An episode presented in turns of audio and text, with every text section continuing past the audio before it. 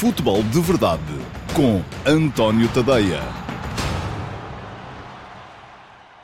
Olá, muito bom dia a todos. Eu sou o António Tadeia. Este é o Futebol de Verdade de segunda-feira, dia 13 de julho de 2020. Regresso do Futebol de Verdade após eh, umas mini-férias. Não chegou, enfim, para o Futebol de Verdade foi uma semana. Para mim não chegou a ser, porque ainda trabalhei no fim de semana anterior e depois no fim de semana passado.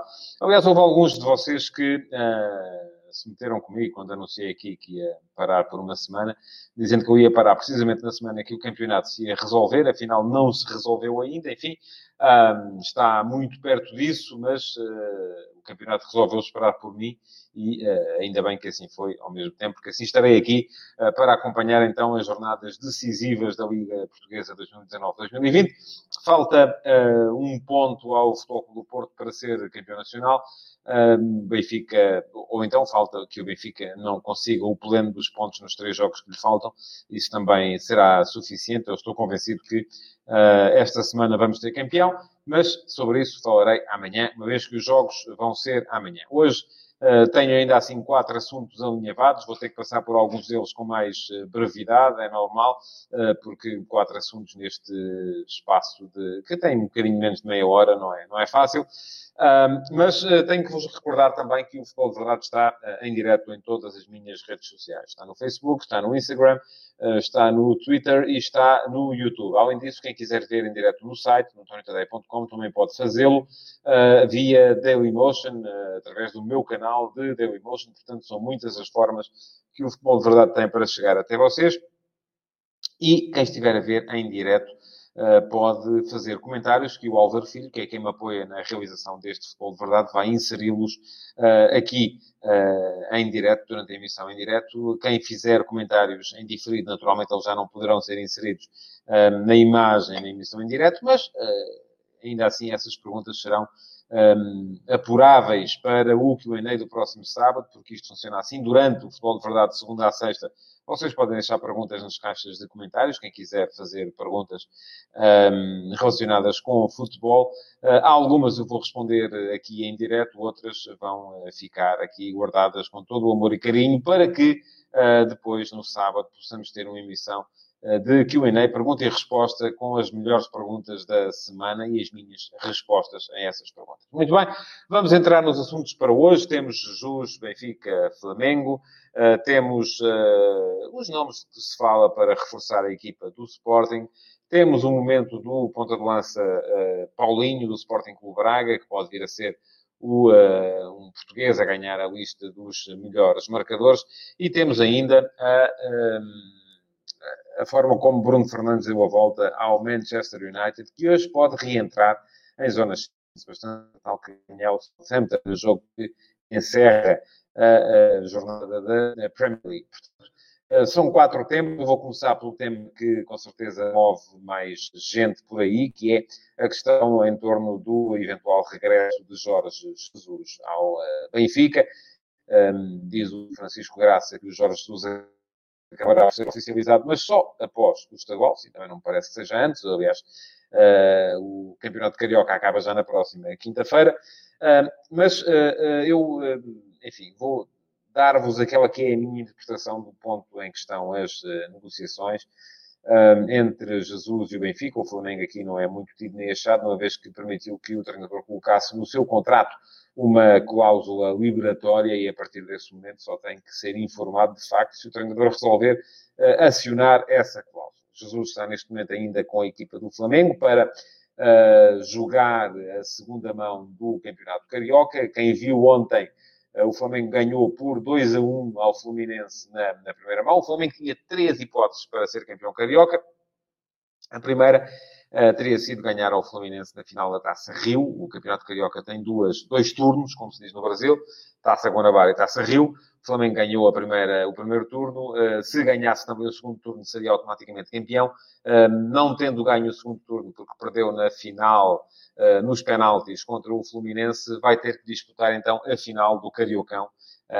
e está já a fazê-lo. Ganhou a primeira mão, portanto, segunda oportunidade ao Fluminense por 2 a 1 com dificuldades, tendo em conta as diferenças grandes que há entre os elencos, entre os plantéis das duas equipas, e tem agora a segunda mão, na qual lhe basta um empate para se sagrar campeão carioca, o que seria mais um título para Jesus no Flamengo.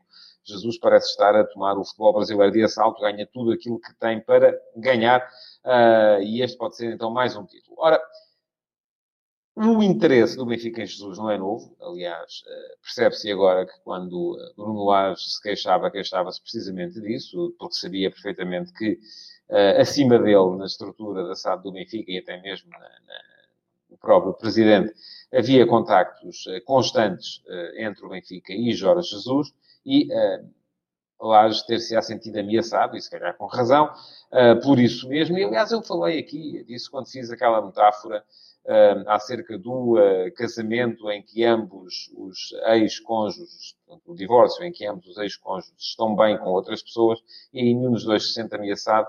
E isso aconteceu em Jesus esteve em Portugal, no Sporting, ali disponível para fazer o papel do rival, para poder. A partir do momento em que Jesus saiu para o estrangeiro, nunca mais um treinador do Benfica teve, uh, e a partir do momento em que Jesus fez as pazes com o Vieira, nunca mais um treinador do Benfica teve tranquilidade, porque desde se percebeu que Vieira uh, queria Jesus.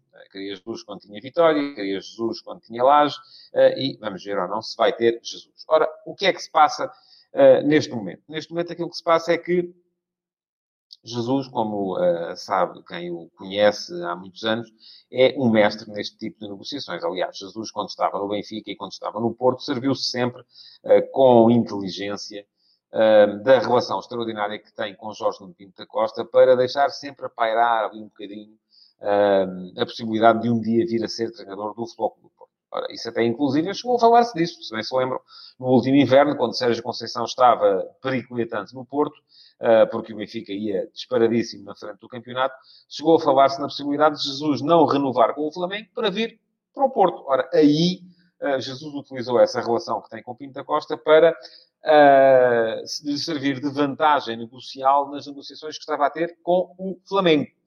E conseguiu. Conseguiu uh, renovar o contrato em excelentes uh, condições. Ora, neste momento,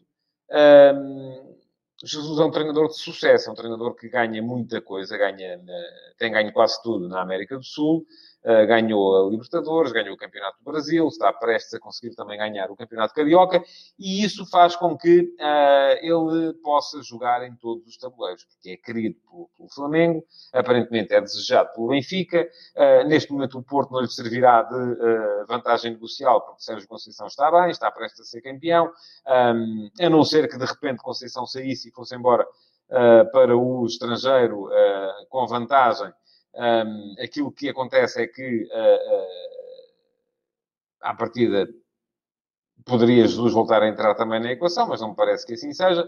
Portanto, mas de qualquer modo, ele tem essa vantagem de ser, estar bem onde está e de poder uh, arrastar as negociações.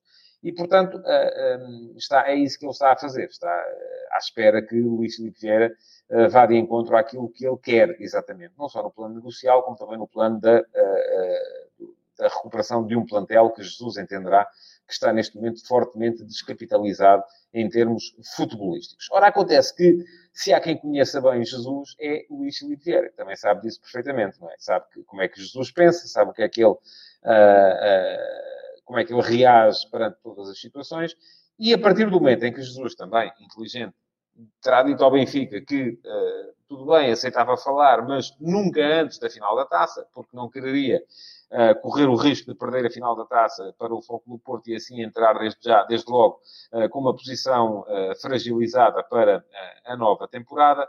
A partir desse momento, Vieira passou a ter outra coisa que também lhe dá muito jeito, que é tempo.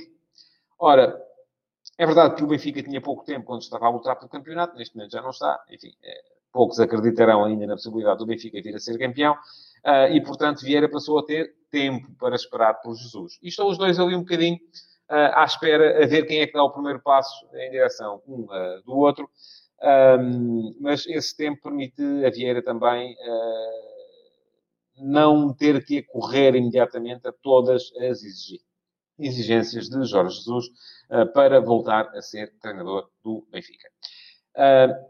E essas, conforme já disse, por um lado são financeiras. Jesus quer naturalmente vir ganhar pelo menos o mesmo, eventualmente mais, até porque, o, segundo me parece, a questão dos impostos é um bocadinho mais penalizadora em Portugal do que no Brasil. Uh, mas quer também uh, mudança de política uh, desportiva no Benfica. E isto faz todo o sentido. atenção, eu já, já vi muita gente dizer que, que não faz sentido. Eu acho que, enfim, o Benfica está eu também já disse aqui que quando o Benfica anunciasse Jesus, ia comprar pipocas e me ia sentar com um balde de pipocas a assistir e divertido a ver quais é que iam ser as justificações uh, que Vieira vai ter para explicar às pessoas uh, esta inversão, não é, não é uma inversão de marcha, é, é mesmo uma volta em U. Uh, relativamente às políticas desportivas do Benfica. E só há uma justificação possível, que é o Presidente do Benfica chegar e dizer enganei-me. Não há outra. Uh, porque, mas eu não acredito é que ele vá usar essa, por isso é que acho que vai ser uma coisa divertida, uh, porque essa também o vai fragilizar a ele, tendo em conta aquilo que vão ser as eleições que aí vêm para o próximo outono. Portanto, não acredito que Vieira chegue lá e diga assim: olha, eu achava que era possível fazer uma super equipa com os meninos que nós temos a sair da formação. Percebi, entretanto, que isso não é verdade e, portanto, uh, quero voltar a fazer super equipas mas eh, com base naquela política que era a política. Eu já expliquei aqui isto também. A diferença entre aquilo que era a política de Jesus e aquilo que passou a ser a política do Benfica eh, depois de Jesus. e ela é muito, as diferenças são muito simples. Jesus tinha uma política que eu chamei comprar para ganhar e vender. isto é, uh, um, Benfica ia buscar jogadores a mercados periféricos, Argentinas, Brasis, mercado de leste, para Uh, depois poder eventualmente ganhar. Eram jogadores caros, sim, eram. O Benfica foi buscar jogadores que ainda assim eram caros. Um, ganhavam por aqui alguns campeonatos, perdiam outros também, uh, e depois acabavam por ser vendidos por mais do que aquilo que tinham uh, custado à chegada.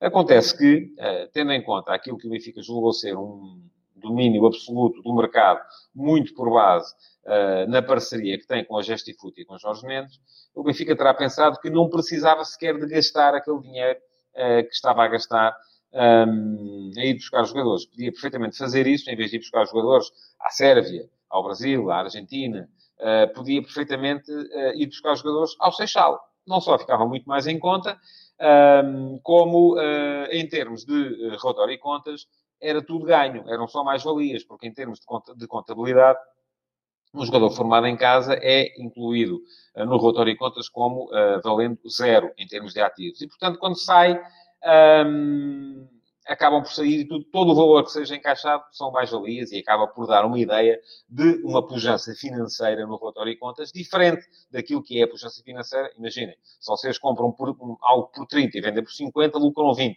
Se conseguem vender por 50 algo que criaram em casa, o lucro são 50, a mais-valia são 50. Isto, em termos de relatório de contas, a diferença é brutal. Pergunta ao André Martins: não se podem conjugar as duas vontades? Uma me... não. Não, não se podem. Não sei, enfim, era preciso não conhecer Jesus. Jesus entrar no Benfica outra vez é como ele quer e ponto.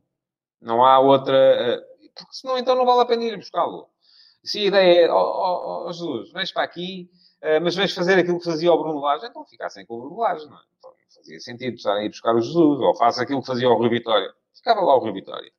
Um, Jesus não é... E, aliás, é claro que eu não estou aqui a dizer agora que, que esta política de Jesus é a melhor, uh, enfim, é a melhor para evitar aquilo que tem sido a descapitalização futebolística do Benfica. Porque se olharmos hoje para o plantel do Benfica, eu continuo a achar que é um plantel muito bom, forte e o melhor plantel do campeonato português, apesar de tudo, apesar do Porto estar prestes a ser campeão. Um, ele é muito mais fraco do que era o plantel que Jesus deixou quando saiu do Benfica em 2015. Em relação a isso, parece-me não haver uh, grandes dúvidas. Aliás, o próprio Porto também é hoje mais fraco do que era há uh, cinco anos. Também não tenho dúvidas em relação a isso. Todo o campeonato português está mais fraco do que, do que há cinco anos. Um, e isto uh, acaba por levar à seguinte conclusão: é que com Jesus, o Benfica não aproveitar, por exemplo, o Bernardo Silva não foi devidamente aproveitado no Benfica, é verdade. Mas, e em relação àquilo que dizia o André Martins, sim, o ideal seria ter alguém que fosse capaz de aproveitar os Bernardo Silvas e ao mesmo tempo ir buscar talentos lá fora e fazer a tal mescla. É é descobrirem essa pessoa. Essa pessoa não será uh, Jorge Jesus, da mesma forma que também não era Rui Vitória ou Bruno Lage. Um, isso seria o ideal, seria a solução ideal. Essa pessoa ainda não apareceu. O Benfica tentou uh, encontrá-la, não conseguiu encontrá-la, com os dois treinadores que colocou uh, em funções depois de, de, de Jesus, mas uh, não quer dizer que ela não exista. Enfim, a questão aqui é, continuam a tentar, e depois também ficam, de certa forma, diz o Pedro Mitaca que é o Ruben Amorim. Não sei, é cedo para perceber isso. Aliás, eu, neste momento, Ruben Amorim só o vejo meter miúdos. Também não tem mais nada, não é? Uh, mas já vamos falar disso a seguir. Uh, não me quero perder muito tempo nisto, porque também quero falar disso a seguir.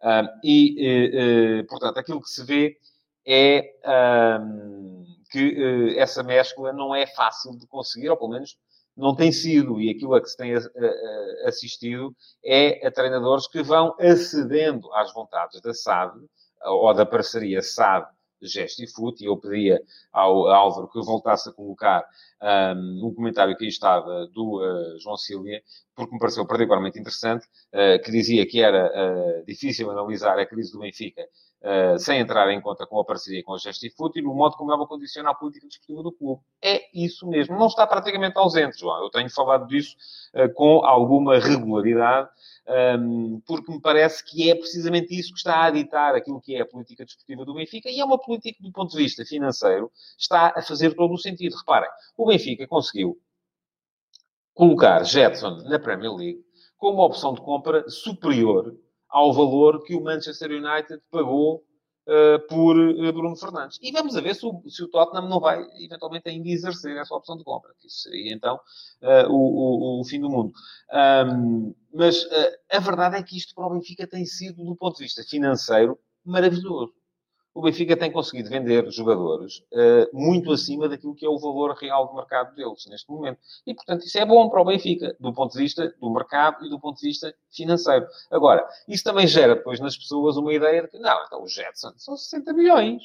E sai os, o Ferro, o Ferro é titular da Seleção Nacional. O, uh, enfim, qualquer jogador que apareça da formação, fica criada na cabeça dos adeptos do Benfica que está ali um Beckenbauer ou um Johan Cruyff. Não está. Nem todos são o Bernardo Silva, nem todos são o João Félix, que foram, de facto, os dois grandes jogadores que saíram da formação do Benfica nos últimos 10 anos. Vamos lá. Um, podíamos falar até de André Gomes, sim, também. Uh, mas uh, já há um patamar claramente abaixo. Uh, portanto, não há muito mais gente àquele nível. Cancelo, sim, ok. mas não há muito mais gente àquele nível. O Bernardo Silva e João Félix estão, de facto, a um nível superior a toda a gente. Um, então, e as compras? Sim. Jesus também falhou muita coisa. Não me obriguem aqui a ir à procura agora do lote de jogadores que Jesus comprou, tanto no Benfica como no Sporting, também enfiou alguns barretos. Agora, a verdade é que ele sabe muito bem aquilo que vai à procura. E eu, se tivesse que perguntar a Jesus ou a outra pessoa qualquer quem é que é o melhor jogador possível no mercado para esta posição, eu perguntava a Jesus, porque acho que ele sabe mais e conhece mais do que a generalidade das pessoas uh, que por aí há. Também terá os seus interesses, mas isso, enfim, são contas de outro rosário. Vamos ter com certeza tempo. Um eu não chamaria flop ao Renato Sanches, eh, António Albertino. O Renato Sanches foi vendido muito acima do seu valor, de facto, mas fez na altura uma época extraordinária uh, e, e, por isso mesmo se gerou todo aquele hype. Uh, mas, de facto, não coloco o Renato Sanches ao nível do João Félix ou uh, do Bernardo Silva. Não tem muito a ver.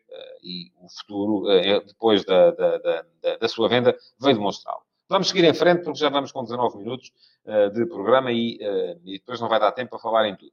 Sporting. Alguém aqui dizia que a pessoa capaz de uh, fazer a tal mescla entre um, a juventude, o lançamento de juventude e dos jogadores experientes era uh, Ruben Amorim. Não sei se esse não é. A verdade é que no Sporting também tenho uh, algum receio uh, que ele não vá ter essa possibilidade. Porque, vamos lá ver, uh, Ruben Amorim está a lançar muitos miúdos.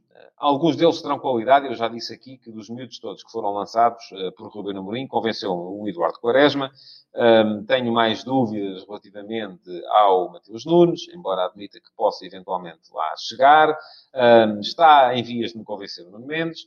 Um, mas, uh, enfim, também é, é, um bocado perigoso gerar-se ali a ideia de que, de repente, naquela equipa de sub-23 do Sporting, que não conseguiu sequer ser campeão do seu escalão, estão os jogadores que vão uh, permitir ao Sporting uh, dar a volta por cima no uh, futebol nacional. Eu acho que pode, perfeitamente, o Sporting aproveitar ali 3, 4 jogadores, não vai conseguir aproveitar mais do que isto. E se a ideia for uh, fazer uma equipa com base naquela, preparem-se, porque até pode vir a dar, mas é daqui a 3 anos.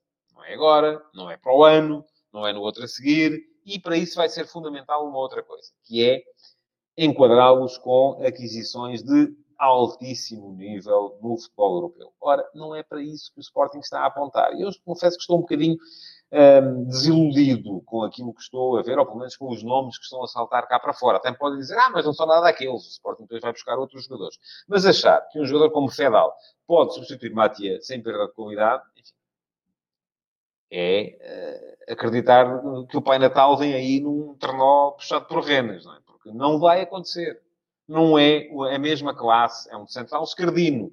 Ponto. É, vem de Espanha também, como vinham, mas depois as, as, diferenças, as semelhanças acabam aí, começam as diferenças. Matia tinha sido, enfim, era suplente do Barça. Fedal joga no Betis, sim, é verdade. Mas o Barça é o Barça. O Barça, no ano em que Matia de lá saiu, tinha sido campeão da Europa. Uh, e Matias jogou na final. Jogou apenas no último minuto, mas jogou na final. Tinha sido campeão do mundo de clubes. E Matias jogou na final. Jogou pouco, mas jogou na final. Uh, Fedal está a jogar no Betis. Enfim, é uma equipa que não é o Barça, basta dizer isso, não é? Depois fala-se em Pedro Porro. Enfim, Pedro Porro é um jogador uh, promissor, um ala direito promissor, que motivou o interesse do Manchester City uh, quando, quando jogava ainda em Espanha. Mas o miúdo tem 20 anos, não é? E não me parece que seja que a melhor ideia para o Sporting seja enquadrar os miúdos de 19 anos que lá têm e 18 com miúdos de 20 anos que vai buscar fora. Eu acho que não vou dizer que não seja um extraordinário jogador, acho que é cedo para o dizer. Enfim, ele, esta época, uh, não jogou assim tanto no Valladolid, tinha feito uma boa época na época passada no Girona.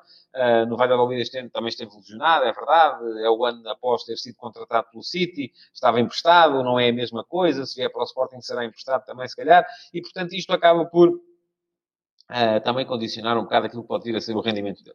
Continuo à espera de ver quem são os jogadores de classe europeia que o Sporting tem para enquadrar os seus miúdos, porque não são estes. Pode ser que apareçam outros, mas não são estes. E há um perigo para o Sporting, que é o perigo de, eh, de repente, se deixarem enredar também um, na teia dos empresários. Aparecerem os empresários a dizer: tenho aqui este jogador que é o uh, maior uh, defesa central eh, mais promissor de defesa central do, do, futebol europeu e depois eh, a gente ou acredita ou não acredita. Eu tenho alguma dificuldade em acreditar em tudo aquilo que me dizem uh, e geralmente duvido. a minha primeira reação é sempre duvidar e depois logo se vê. Mas continuo a achar que Ruben Amorim, para ser essa pessoa, que há bocado aqui um de vós falava, capaz de fazer a tal mescla, precisa que lhe deem, além dos miúdos, que não sei se têm qualidade, alguns terão, um, precisa que lhe deem também uh, jogadores de classe e não são jogadores que uh, já não servem às equipas de fundo da tabela do futebol espanhol. Não, assim não vão lá. Dois pontos mais para falar antes de chegarmos ao final da edição de hoje. Paulinho. Um, se calhar vou deixar Paulinho para amanhã e esperar por aquilo que vai, até mesmo na decisão do jogo do, do Braga. Se calhar vamos voltar a falar mais de Paulinho amanhã, sobretudo se ele voltar a marcar na partida de amanhã contra o Belenenses. Mas um, sete golos uh, uh, nos últimos quatro jogos do Braga, marcou em todos, três ao Passo de Ferreira, um ao Aves, dois ao Rio Ave, um ao Vitória Sport Clube. Um, está já, juntamente com Vinícius e Pizzi, no topo da lista de melhores marcadores uh, da Liga Portuguesa, e isto é particularmente significativo e pode ser uh, um sinal de um Braga em retoma com Artur Jorge, que curiosamente partilha com o Ruben o último nome, ambos chamam Amorim, e portanto será que aquilo que o Braga precisava era de um Amorim a mandar e foi encontrá-lo uh, na sua equipa de sub-19, veremos, uh, e amanhã vou voltar a falar disto, e do momento de Paulinho, um ponta de lança como há poucos no futebol uh, português, um, porque hoje o tempo já é, já é escasso, e porque quero ainda falar aqui um bocadinho do Manchester United e daquilo que pode acontecer se o Man United hoje ganhar ao Southampton, uh, como é presumível que venha a acontecer, joga em casa, passa para terceiro lugar da Premier League, com mais um ponto que o Chelsea, mais dois pontos que o Leicester, e isto é absolutamente notável, porque no início de fevereiro, quando Bruno Fernandes chegou ao Old Trafford, o Man United estava em sétimo lugar, estava a seis pontos do Chelsea, estava a 14 uh, pontos do Leicester, estava ainda atrás do Tottenham, que com Mourinho acabou por não confirmar aquilo que chegou a prometer, e do Sheffield United, que também estava ali a lutar por uma posição europeia. Na altura, aquilo que se dizia era que o Man United eh, devia ainda batalhar para conseguir segurar um lugar na Liga Europa. Neste momento, já eh, tudo o que seja menos do que uma posição na Champions parece pouco. Faltam ao Man United quatro jogos, Southampton e West Ham em casa, Crystal Palace e Leicester fora. Leicester fora na última jornada vai ser um jogo absolutamente um, escalofriante, um jogo em que uh, provavelmente vai ficar decidido uma das vagas da, uh, na próxima Liga dos Campeões e uh, uma vez que o Man United ainda não perdeu desde que Bruno Fernandes chegou à Inglaterra, uh, vamos ver se conseguir manter essa, essa, essa cadência, com certeza que uh, será um dos jogadores desta edição da Premier League, um dos jogadores de topo desta edição da Premier League, porque foi ele praticamente, enfim, não vou dizer sozinho, mas foi ele que foi a puxar a carroça uh, que terá conseguido então levar o Man United até uma posição na Liga dos Campeões. Pronto, chegamos ao fim do Futebol de Verdade de hoje. Uh, Resta-me pedir-vos que uh, coloquem o vosso like, façam as vossas partilhas para que os vossos amigos também saibam uh, que existe este espaço e que já está de regresso após umas mini-férias de uma semana. e também que continuem a deixar comentários e perguntas ehm, na, no Futebol de Verdade para que elas possam vir a ser eventualmente respondidas no QA do próximo sábado. Então, até amanhã para mais uma edição do Futebol de Verdade. Futebol de Verdade, em direto de segunda a sexta-feira, às 12h30